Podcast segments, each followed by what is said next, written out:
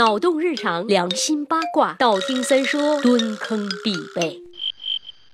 Hello everybody, I'm back. 哟哟，一个星期外加两天阔别不见，有没有很想我呀？古人云一日不见如隔三秋，这九天不见，你们岂不是想了我好几年？乖了乖了，我也很想你们啦。即便我在南京吃香的喝辣的，也没有放弃对你们的思念。不要羡慕嫉妒加恨的问我国庆出去玩是不是要被急死啦，并没有好吗？我就是单纯出去逛吃逛吃的好吗？哎，昔日多欢愉，今日多烦忧，又他妈上班了，比上坟还压抑的心嗯呢。过那并不是所有人都像三爷这么没出息，很多人还是非常非常热爱自己的本职工作的。比方说古代的酷吏，啥叫酷吏呢？放到今天说就是司法部门的执法者，放到古代说就是用残酷的方法进行审讯并实施统治的官吏。简而言之，就是心狠手辣的帝王爪牙了。古代帝王呢，大多都很喜欢任用酷吏，为毛呀？第一，他们专门和豪强作对，维护帝王统治；第二，他们政绩突出，善于强化治安。第三，他们不仅能干，而且大多清廉，不用太多钱养着。据说汉武帝时期的张汤很有名的一个酷吏，死了以后家里的财产不超过五百斤，放到现在也相当于一个部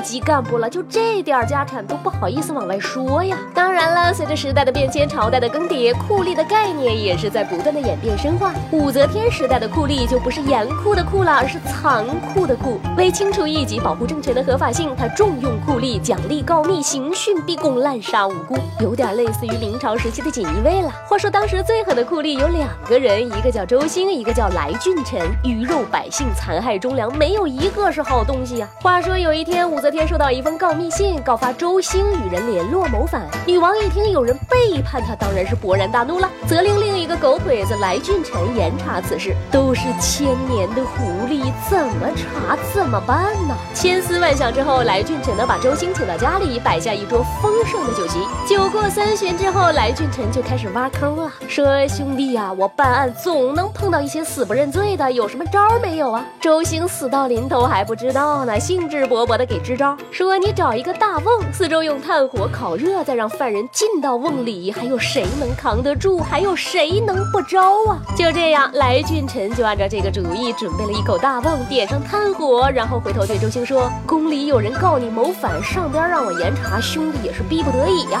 梦已经。”准备好了，你自己往里爬吧。见到这个阵仗，周兴当即跪倒，什么罪都招了。哎，这也是成语“请君入瓮”典故的由来。看到没有？关键时刻，组织是靠不住的，兄弟也是靠不住的。那么谁能靠得住呢？当然是三爷我了。来吧，到时候翻牌子了。很多人问我为什么不更新？嘿，你们这些人一看就没有认真听上一期的节目，人家明明做了交代了。十一要放一个小长假，假期回来才更新的。生气了，我才不要翻你们的牌子。不如吃茶去说，三爷是中华好舌头，何止是中华呀？等我开一个英语脱口秀的节目，让你见识一下世界好舌头。逆行者说，三爷是不是个男的？要不为什么不爆照啊？你就听我这清脆欲滴的声音，怎么可能是个男音呢？最差也是个人妖吧。听客说，三儿，你的每期节目我都听了，打赏奉上，祝你在丰胸的路上越走越远。对于你这样的真爱粉，我真是除了爱你无言以对呀。呵呵，练自己说，我被你染污了，现在好喜欢三这个字啊。妹子，我想说，污是一种本能，污是一种天性，来释放你自己，别憋着。小金子说，三爷的肺活量是多少？我能帮你测吗？妹子，你这么说我会想很多的。我用套路去爱你，说玩了这么久才发现你用一天的时间把你节目听完了，求翻牌。嘿，你这个求翻牌的词儿也是套路。兼爱飞姑说，无意中听到你走不动了，嗯呐，在哪里接到就在哪里趴一会儿，别起来。我家三儿说，国庆节结束了，三儿你还没回来，得了一种叫思念的病。